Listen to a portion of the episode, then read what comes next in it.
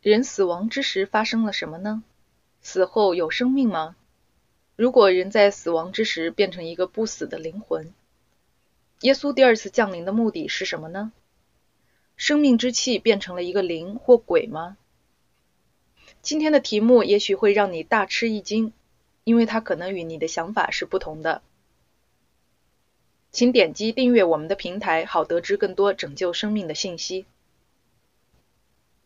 今天我们的揭秘圣经预言就要过半了，这个布道系列将会帮助你更明白圣经预言和这个世界的走向。我希望你能从昨天的讲道伪造品中受到启发。我们看到没有圣经证据证明敬拜上帝的日子被从第七天的安息日改到了第一天的星期日。历史证实，星期日敬拜是一个人为的传统。君士坦丁在星期日敬拜的掩盖下，把异教的太阳崇拜与基督教联合了起来。我们要知道，对每个圣经真理，撒旦都有他的伪造品。上帝的律法就像他的品格一样，永不改变。今天我们将会发现，预言揭示了人们对死亡的认识将会在末期的事件中产生重大的影响。我们可以找到一个超越坟墓的希望吗？死亡之时到底发生了什么？死亡的真相这个问题有一个可靠的圣经答案。你可以注册参加我们的在线圣经学校，提问题或者发送祈祷事项。同时，你也可以随时在我们的评论区留下你的评论。在学习坟墓这个话题前，让我们一起来祈祷。亲爱的天父，宇宙的大君王，我们心灵的主宰，主上帝啊，我愿倒空自己，求你的圣灵充满我，用你的话语高我的嘴唇。我们为你话语中的真理而赞美你，因为我们可以信靠你。主啊，我们爱你。奉耶稣尊贵的圣名祈求，阿门。你有去过临终者的床前吗？或感受过在人生的黄金时期失去孩子的痛苦吗？如果死亡的面纱把你和你挚爱的伴侣分开，也许你想过，难道这就是生命吗？我们活着，我们死亡，然后呢？自从时间起始以来，生与死的循环在人们的心里留下了难解的黑洞。今天我们将会发现，圣经揭开死亡的面纱，并解决了死亡的秘密。圣经将会揭露有关死亡之真相的大众化谎言。在以弗所书五章十一节说：“不要参与那些暧昧无益的事，倒要揭露他们。”耶稣确保给我们提供可靠的经文证据，好使我们不必猜测、怀疑或担心。这样我们可以知道并将它建立在真理之上。有关死亡的话题，请放下一切先入为主的想法，让上帝的话教导你，让圣经来告诉你。我发现基督徒与非基督徒在死亡这个话题上有不同的看法。有些宗教相信投胎转世，有些世人认为死亡是终结，坟墓是终点。如果你问大多数基督徒死后将会发生什么，他们会说人有灵魂，死后灵魂要么进天堂，要么下地狱。有些人也许相信天堂与地狱之间有炼狱。死亡的人是在睡觉中等待耶稣降临之时复活呢，还是他们已经进了天国呢？如果他们在天国，灵魂有眼睛吗？他们能说话吗？他们有嘴吗？有耳朵吗？如果灵魂有眼睛、嘴巴和耳朵，你也能在天国看见他，为什么他非要来找回身体呢？因此有各种令人困惑的问题。人们对死亡的话题真的很困惑：灵魂是永生不死的吗？有复活吗？如果灵魂是永生不死的，它可以在人死后马上进天国或下地狱。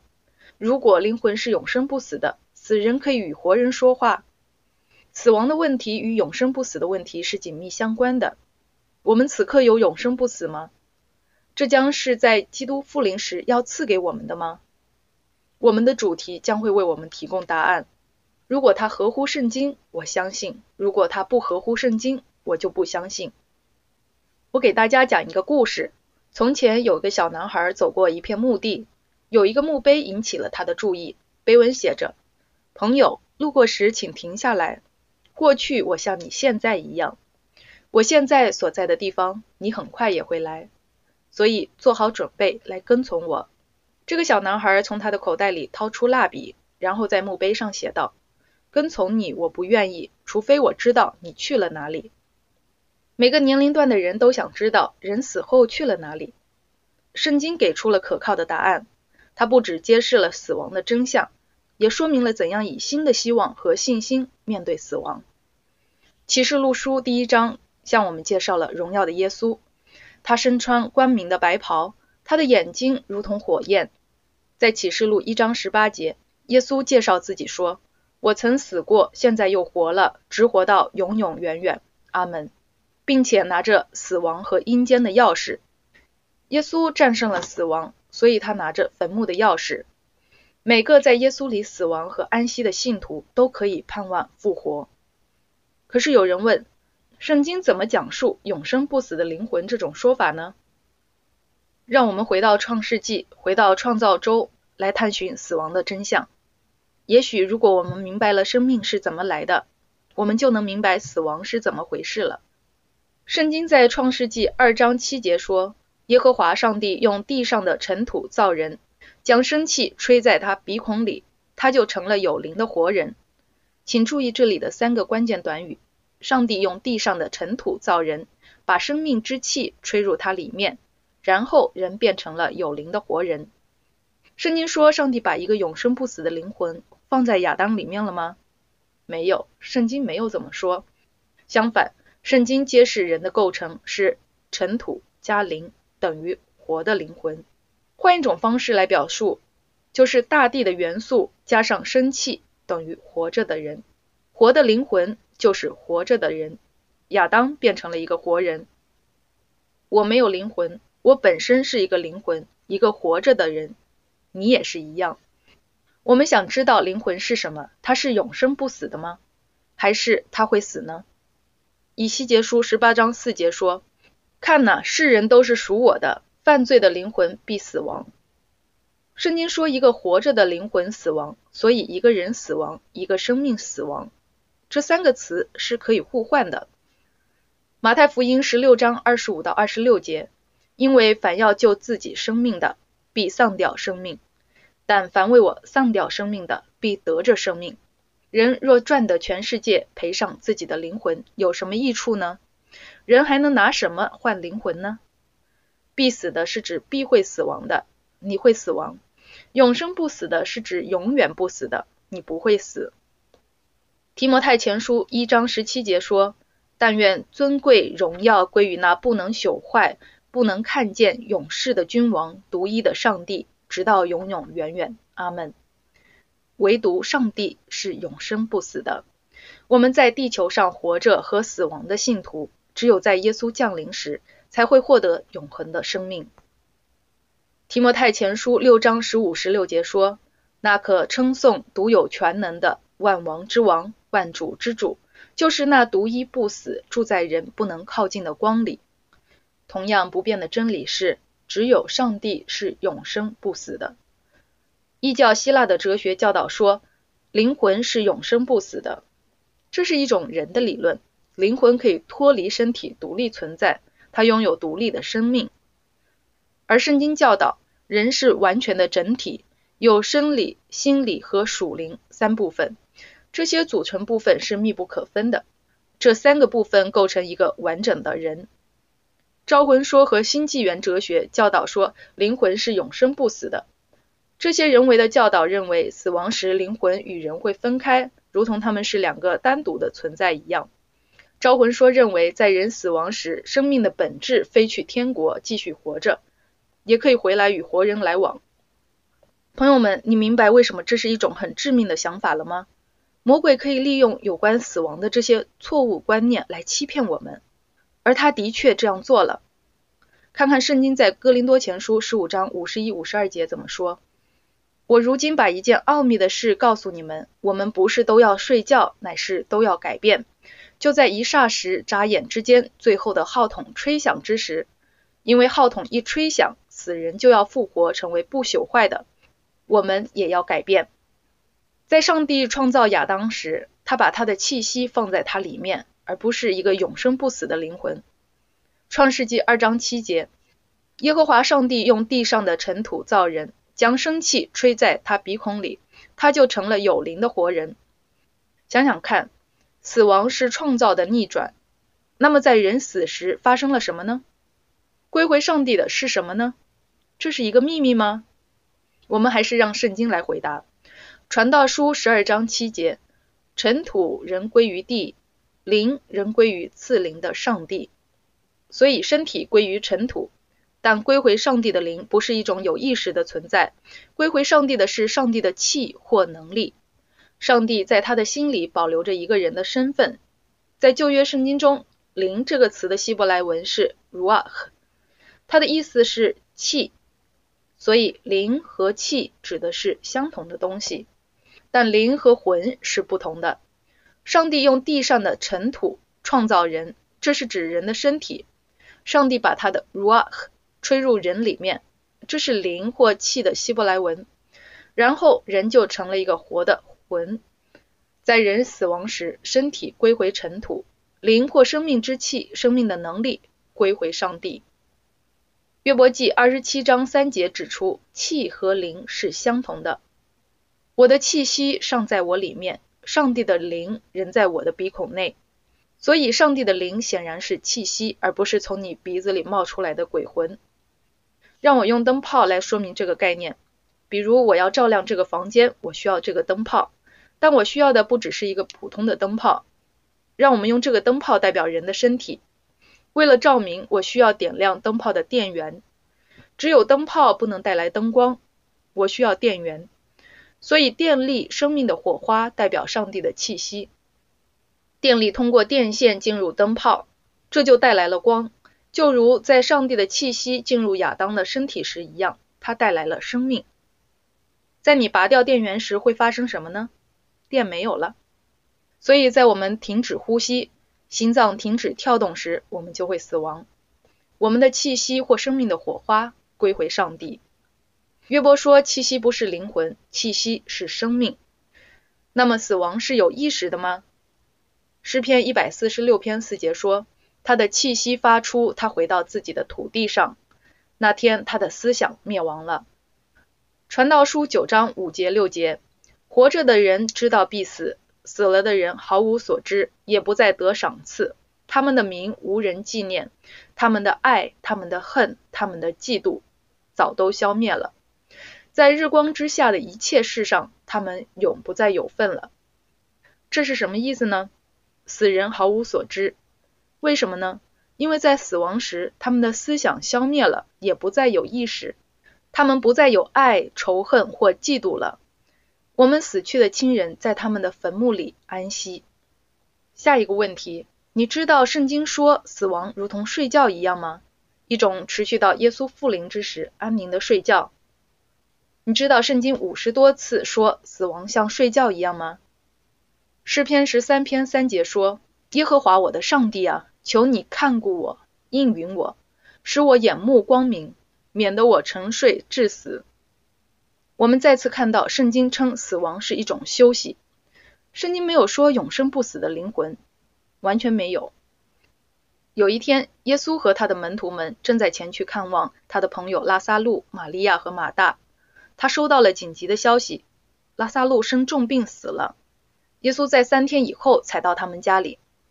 有趣的是，耶稣在前往那里的路上所说的话，在约翰福音十一章十一到十四节：“我们的朋友拉萨路睡了，我去叫醒他。”耶稣的门徒们很困惑：“主啊，他若睡了，就必好了。”他们认为耶稣是说拉萨路生病了，在休息呢。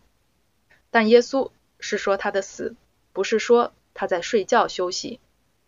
门徒们认为拉萨路早上会醒来，也会好起来。这时候，耶稣直接对他们说：“拉萨路死了。”对耶稣和圣经的众作者来说，死亡是睡觉。耶稣后来到了拉萨路的家里，并对马大说：“请大家注意这里的用词。约翰福音十一章二十三节，你兄弟必然复活。”耶稣没有说：“马大不要哭，这是好消息，你弟弟的灵魂此刻在天国。”没有，耶稣说他将要从坟墓中复活。圣经指出了马大相信死亡的真相，在约翰福音十一章二十四到二十五节，马大对耶稣说：“我知道在末日复活时他必复活。”耶稣对他说：“复活在我，生命也在我。信我的人虽然死了，也必复活。马大的信仰直接来自耶稣的教导，他相信他的弟弟将会在耶稣复临之时复活。在耶稣来到坟墓那里时，他喊道：“拉萨路出来！”在耶稣的命令下，拉萨路活着从他的坟墓里走了出来。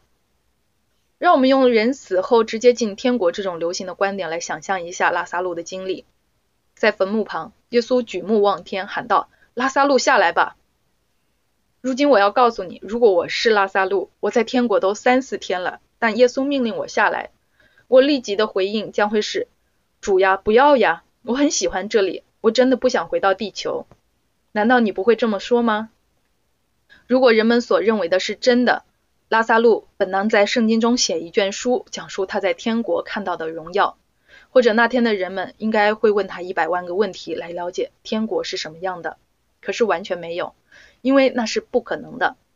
拉萨路一直都在坟墓里安睡，如同耶稣所说的。圣经描述天国里没有眼泪，但有难以想象的快乐。人们说，我喜欢想到我的妈妈在天国里俯视着我。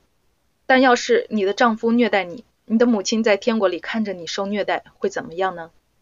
要是一个母亲在天国里看到她的儿子正在静脉注射毒品，摧残他自己的生命，这个母亲会怎样呢？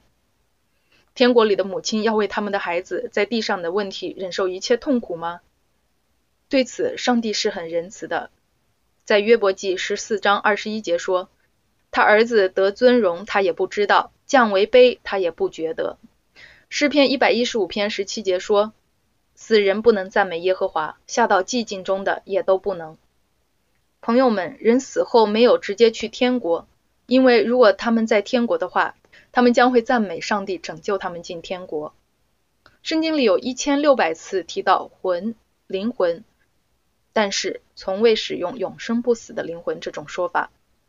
相反，圣经总是把死亡描述为睡觉。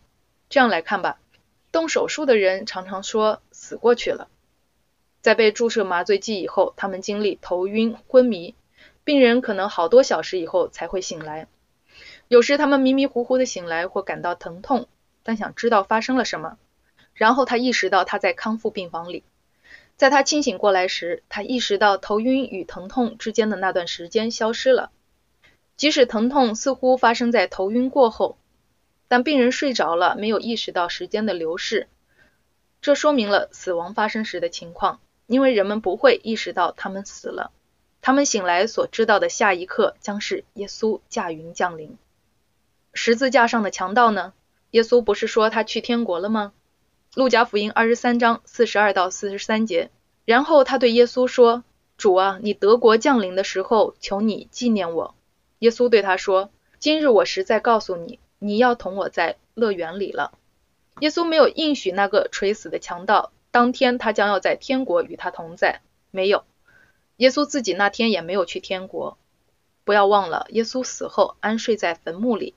在复活的早晨，耶稣在约翰福音二十章十七节中明确说：“我还没有升上去见我的父。”那么我们怎样理解耶稣对那个强盗说的话呢？在被钉十字架的那天，在充满失败和黑暗的那天，在一切似乎都失败之时，你将会同我在乐园里。耶稣发出了应许，那个强盗带着永生的保证死了，如同上帝的其他孩子一样。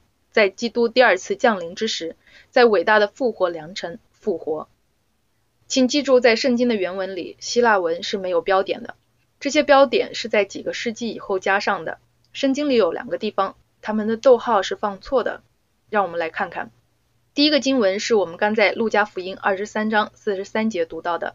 通过把逗号向前移一个单词，圣经就完全和谐一致了。经文说：“我今日告诉你。”你将会同我在乐园里。第二个缺少逗号的地方是《使徒行传》十九章十二节，钦定版圣经说到生病的手帕，所以从保罗身上拿生病的手帕或围裙，病就从他们身上退了。好吧，让我们加一个逗号，所以从保罗身上拿手帕或围裙放在病人身上，病就从他们身上退了。一个逗号消除了一切歧义。所以我们可以很清楚的看到，人死后在坟墓里睡觉，等待复活。所以，如果我们知道这是真理，那么在基督复临之前的永生不死就是谎言。只有上帝是永生不死的。为什么撒旦希望我们相信我们不会死呢？这始于伊甸园里的第一个谎言。如今几千年后，人们仍然相信他。他的恶天使们可以扮成我们死去的亲人，他们可以从坟墓那边带给我们消息，他们可以误导我们接受撒旦的谎言。不要轻信撒旦的第一个谎言。为什么撒旦希望人们相信死人是活着的，并能与活人联络呢？因为他堕落的天使可以假冒死者的灵，并欺骗很多人，使他们误入歧途。有一个频道被很多人看作神圣的。这是一个撒旦牢笼生灵的频道，有声音说话，有幻影出现，有一种迷人的魔法力量进入人体。这是招魂术，它可以通过简单的玩显灵板来开始学习怎样施法术，怎样成为巫师，但后来几乎是无法逃脱的。人们认为这是没有坏处的观点，但其实这是撒旦最成功的骗术之一。他知道所接受的真理和对真理的爱，是接受者的生命得以成圣，因此他始终在寻求用虚假的理论、预言和一个完全错误的福音来取代真理。我的同事苏和我乘坐一个早上的航班，要从棕榈泉飞到丹佛。那是一架小飞机，在我身旁坐着一个看上去很杰出的商人，他用优美的英语口音介绍说，他叫尼克。他说他要飞往他位于科罗拉多州的一个家里，一个有名的滑雪度假胜地。经过几番愉快的交谈，我简单的评论说：“上帝大大赐福了你。”他反驳说：“不，女神祝福了我。”然后他全身都显出怪相。接下来有两个小时友好但坦率的交谈。当时我知道我需要祈求我的天赋帮助我说正确的话。尼克说，在他很小的时候，他就把自己的生命献给了女神。他直言不讳地说：“基督徒是我的敌人，这使你成了我的敌人。我们是对立的，因为我是女神的战将。”我转向他，然后我说：“好吧，我是全能上帝的战士。”此时有一点短暂的僵局。我说：“尼克，你不是我的敌人，撒旦是。圣经向我们指出了谁赢得了这场战争。”我的朋友苏坐在我前两排的位置，也偶尔听到了我们的对话。因为当时是凌晨，除了尼克和我的交谈，飞机很安静。苏他开始祈祷，尼克继续说：“我一直在训练我的生命，好消灭基督徒，这很快就会发生。几年前，女神一步步的指示我为这次斗争建立我的软件公司，它使我很富有，很成功。它很快就会出现，从地上复活。”他继续说。因为我从小把自己献给了他，我别无选择，只能听从他的指示。尼克和我讨论了自由意志、人死亡时发生什么、幻影背后的真相和撒旦的决定，很像你和我今天讨论的内容。我分享了我对慈爱和全能的上帝的认识，他保护我和供应我的需要。但尼克说，上帝是一个折磨者，是残酷无情的。他和我分享了他人生中的很多经历。包括他死去的家人怎样向他显现说话，还有三种幻影被他称之为恶魔，经常折磨他。我从圣经分享了死人毫无所知，恶天使怎样假冒死人困扰人们。我告诉尼克说，只有上帝可以使你摆脱这些恶魔。我劝你跪下来，祈求上帝向你证明他自己，因为他会的。尼克，他是真实的，他关心你，给上帝一次机会。尼克透露说：“我一直在训练我的人生，为要消灭基督徒。这很快就会发生，女神很快就会出现，并从地上复活。”我回答说：“是的，我相信圣经预言说的，有些为圣经真理站立的人将会在耶稣复临以前遭到迫害，但在耶稣复临时，信徒们将要回到伊甸园，在天国里有永远的生命。”我转向他，问他说：“尼克，你的终局是什么呢？”他变得很安静，显得很震惊。最后说：“坦白说，我从未想过这些，女神也从未向我启示过终局。我一定要求问他。”尼克变得很感兴趣，因为他看到有一种温暖的光芒环绕着我。他说：“我不明白，你身上发出一种光和力量。”我看着他的眼睛，我微笑着。我说：“尼克，那是耶稣，你也可以拥有他。”朋友们。我们身处善恶大斗争的中心，这个地球剩下的时间不多了。连拜魔鬼的人都知道时间不多了。撒旦的恶天使扮成从灵界来的使者向人们显现。换句话说，恶天使扮成死去的朋友和亲人，为要与凡愿意并接受这些现象的人交往。在声称把活人与死人联系起来时，邪恶的魔君利用他迷幻的力量控制他们的心灵。撒旦有能力假冒人们离世的亲友向他们显现，假冒者是完美的，熟悉的面容、话语甚至语调都被完美的复制出来。在圣经里有一个邪灵模仿一个先知的完美例子，在萨摩尔记上第二十八章记述了隐多尔女巫的故事。她是扫罗王求问的一个女人，好唤醒先知萨摩尔的灵，为要得到在第二天的战争中抗击非利士人的建议。即使扫罗知道巫术是一种罪，如《萨姆尔记上》十五章二十三节所说，悖逆的罪与行邪术的罪相等。在他做王的早期，扫罗下令杀掉所有的灵媒，所以当时在他的王国里行邪术的和巫师是非常少的。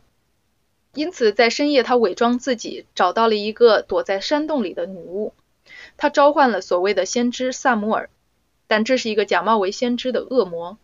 扫罗得到了可怕的消息，并死在了第二天的战斗中。我们可以看出，撒旦用各种方法欺骗人们。自从圣经时代以来，巫术是很盛行的。很多人受到了安慰，因为他们相信他们的亲人在天国享福。但在没有危险的意识下，他们听信了邪灵和魔鬼。让我给你看看这个面向今天的警告，因为我们生活在末期。提摩太前书四章一节二节，圣灵明说。在后来的时候，必有人离弃真道，听从那引诱人的邪灵和鬼魔的道理。这是因为说谎之人的假冒，这等人的良心如同被热铁烙惯了一般。恶天使是来自灵界的假冒使者，有时发出警告和预言未来的事件，表现出可信性。结果，他们虚假的教导为人们所接受。他们声称在天国很快乐，也有崇高的地位。在获得人们的信任以后，他们就会提出破坏圣经的教义。如果有什么灵临到你，你需要将其与圣经进行比较。他们在说什么？与圣经相符吗？这是你知道真相的方法。朋友们，这是我们需要亲自学习圣经的原因。灵魂不死的基础是与圣经为敌。传道书九章五节提醒我们：死人毫无所知。上帝禁止与死去的灵有虚假的交往。哥林多前书十章二十节说。外邦人所献祭的东西，他们献给魔鬼，而不是给上帝。而且我不希望你与魔鬼来往，这是很清楚的。启示录十六章十四节，他们本是鬼魔的灵，施行歧视，出去到普天下众王那里，叫他们在上帝全能者的大日聚集征战。与灵界的恶魔来往是被禁止的，违犯将会被处死。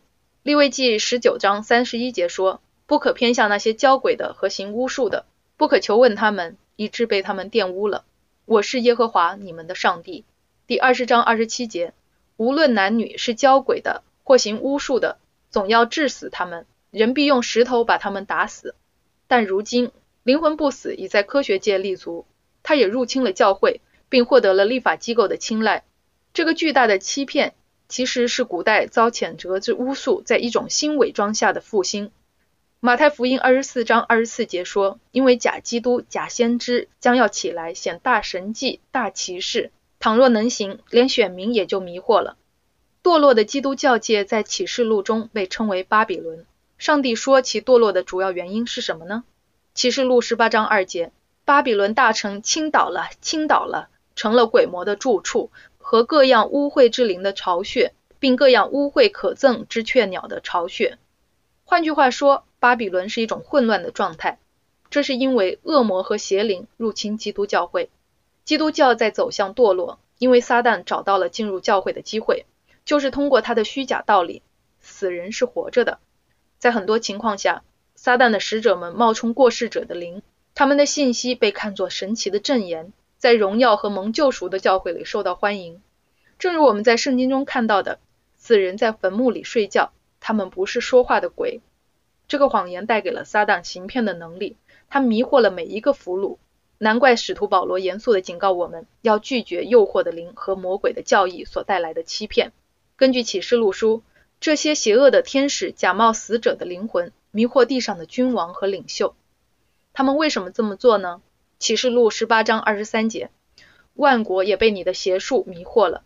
这些恶天使自称是死者的灵魂，他们将有能力影响世界各国的统治者，并带领他们陷入最后的哈米吉多顿大战。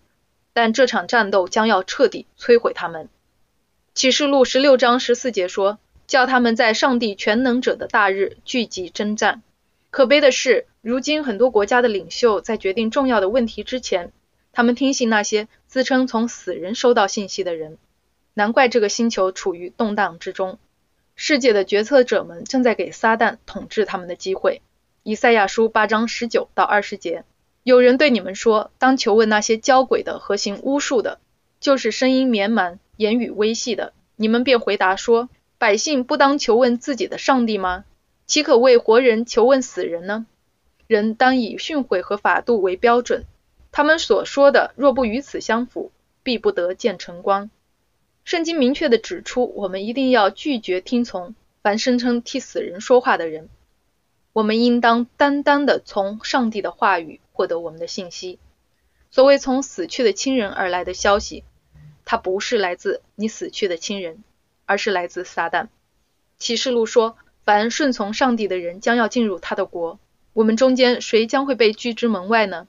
启示录二十二章十五节，这是一节很突出的经文，但我们需要看看他说了什么。上帝在此发出一个警告，一个指导，让我们一起来读。在圣城门外，所以这些是新耶路撒冷外的人，就是新地球上的新圣城。圣城外有犬类、行邪术的、淫乱的、杀人的、拜偶像的，并一切喜好说谎言。编造虚谎的，亲爱的朋友，凡求问死人的，将会被拒之门外。在摩西的时代，上帝命令用石头打死他们。利未记二十章二十七节，无论男女，是交鬼的或行巫术的，总要治死他们。声称与死人交往的巫术，在圣经中是被称为情欲的一种表现。为此，人们将被拒绝在上帝的国之外。耶稣在加拉太书五章十九到二十一节警告我们说。情欲的事都是显而易见的，就如奸淫、污秽、邪荡、拜偶像、邪术、仇恨、争竞、记恨、恼怒、结党、纷争、异端、嫉妒、醉酒、欢宴等类，狂欢之类的。我从前告诉你们，现在又告诉你们，行这样事的人必不能承受上帝的国。亲爱的朋友，我要告诉你，我们想知道我们怎样进天国。所以我们不愿意做将会使我们被置于门外的事，因为上帝明确指出了，这是我们需要了解这些事情的原因。我如此说，是出于爱。我想与你分享，好叫你知道，上帝是有标准的上帝，而且我们不希望天国里有说谎的、谋杀等这一切的事情。所以，我们有这个列表。从今天我们学习的这些经文来看，不可否认的是，我们需要尽可能远离任何仿效巫术的事物。不管它的外表包装的有多么好，如今很少有电影或电视节目或书籍不带有描绘鬼魂、女巫、拜圣徒偶像等灵魂不死的内容了。任何所谓与死人的接触，往往涉及撒旦的势力。亲爱的朋友，你一定要当心。以弗所书五章十一节，那些暗昧无益的事，不要与人同行，倒要责备行这事的人。在这里，我要分享一个故事，在 Raja 十岁那年。他被邪灵附身了，他的父母带他去看一个女巫医生，还卖了十头牛来为他治病，但是毫无效果。在他十六岁时，他发现有新的邪灵附身，而且他们比第一个邪灵更糟糕。他可以既看到又听到他们，但别人只能听到他们。在他第一个孩子出生时，邪灵要他做女巫，但在他拒绝时，他们使他的孩子生病死了。心急如焚之下，他最后答应了，听从邪灵的要求。只要他们再赐给他一个孩子，所以九个月以后，一个女儿出生了。在接下来的几年里，她成了一个很有影响的女巫，但她无法掌控自己的生活，她只有听从邪灵的吩咐。通过她配制的药，很多人得到了医治，也有很多神迹发生。她有能力使枪支和子弹失效，她成了她社区里的重要成员，也因此变得很富有。有一次，有二十七名武装人员来到她家。虽然他们试图用武器伤害他，但他们在他面前变得无能为力。他还有能力合上鳄鱼的嘴。在一群新的邪灵进入他的身体时，他们会把他带到河底，然后他会一连好几天在河底与他们交往，都不用浮出水面来呼吸。虽然他很有能力，并可以医治人们，用手阻挡子弹，但他很痛苦。有一天，Raja 遇到了两个年轻人，他们对他说，他们敬拜全能的上帝。阮甲对此很感兴趣，在下一周，他就跟他们一起去了教堂。但他仍然很痛苦，并常常因邪灵的惩罚而生病。就在他要放弃的时候，他遇到了基督复临安息日会的一个信徒。这个信徒向他讲了耶稣，还送给他一本圣经。听这个信徒给他说话，立刻给他的家带来了平安。他开始感觉好些了。但邪灵不高兴，并警告他，如果他离开他们，将会有坏事发生。但 Raja 决定，无论怎样都要选择耶稣。邪灵也遵守了他们的诺言。，Raja 的房子被烧毁了，他在大火中失去了一切。邪灵日夜疯狂地折磨他，以致他考虑屈服，继续做女巫。但在这期间，有一件事永远改变了他的生命。Raja 发现了富林世界广播电台的一个广播。他每天都收听，然后他做了一个决定，他下定了决心，不管怎样，他都会跟从耶稣。邪灵继续攻击他，当他发现，在他播放富林世界广播电台的节目时，邪灵就会离开他。借着多次的祈祷、阅读圣经和听广播，现在邪灵消失了。今天他是上帝自由的女儿。软甲告诉每个人，真自由唯独来自耶稣。我记得在我们拥抱时，我看着他的眼睛。我从他的眼里看见了耶稣。如今他在各个村庄传播上帝的真理。他们知道他曾是女巫，但如今知道他是耶稣的跟从者。凡没有把信心稳固地建立在上帝之道上的人，将会被撒旦和他迷惑人的邪灵所欺骗和战胜。启示录三章十节警告说：“我必在普天下人受试炼的时候，保守你免去你的试炼。”但亲爱的朋友，请注意。撒旦只能够赢得自愿屈从他引诱的人。凡认真寻求认识圣经真理的人，像今天的你一样，努力通过顺从来净化你的生命，你将会在上帝的话语中找到确实的保护。从创世纪到启示录，上帝往往差派天使保护他的孩子，今天也是一样。上帝差派天使向亚伯拉罕发出赐福的应许，到索多玛的城门去搭救一人罗德脱离烈火的厄运。上帝差派天使保护以利亚，因为他即将在沙漠里的疲倦和饥饿中死亡。天使带着火车和火马来保护以利沙，他们围住了被他的敌人所围困的小镇。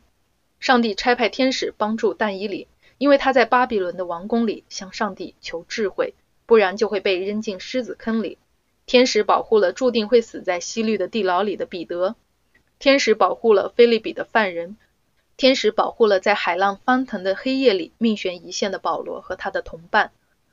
天使打开了哥尼流的心来接受福音。天使向彼得传送救恩的信息。天使保护外邦人的陌生人。因此，圣洁的天使在各个时代都为上帝的百姓服务。耶稣很快就会差派天国的众天使来保护他的百姓，而不会让信靠他的生灵被撒旦所战胜。你今天决定跟从耶稣吗？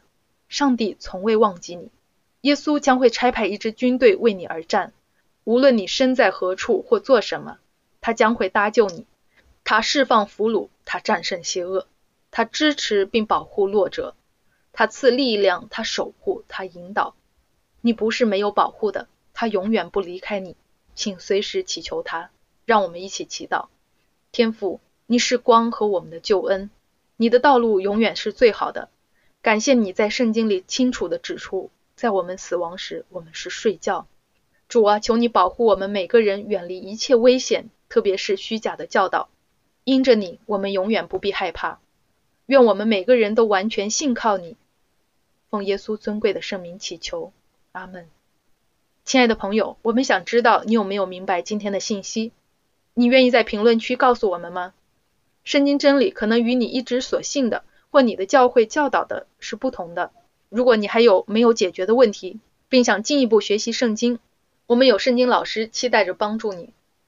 也许你在面对招魂术的困扰，像尼克或 Raja 一样，并希望我们为你祈祷。请与我们分享你的祈祷事项，愿上帝祝福你。感谢你收听揭秘圣经预言，我也邀请你一同来学习明天的主题，从天而来的拯救。耶稣怎样拯救你的计划是没有秘密的。请选择上帝的道路。愿上帝赐福给你。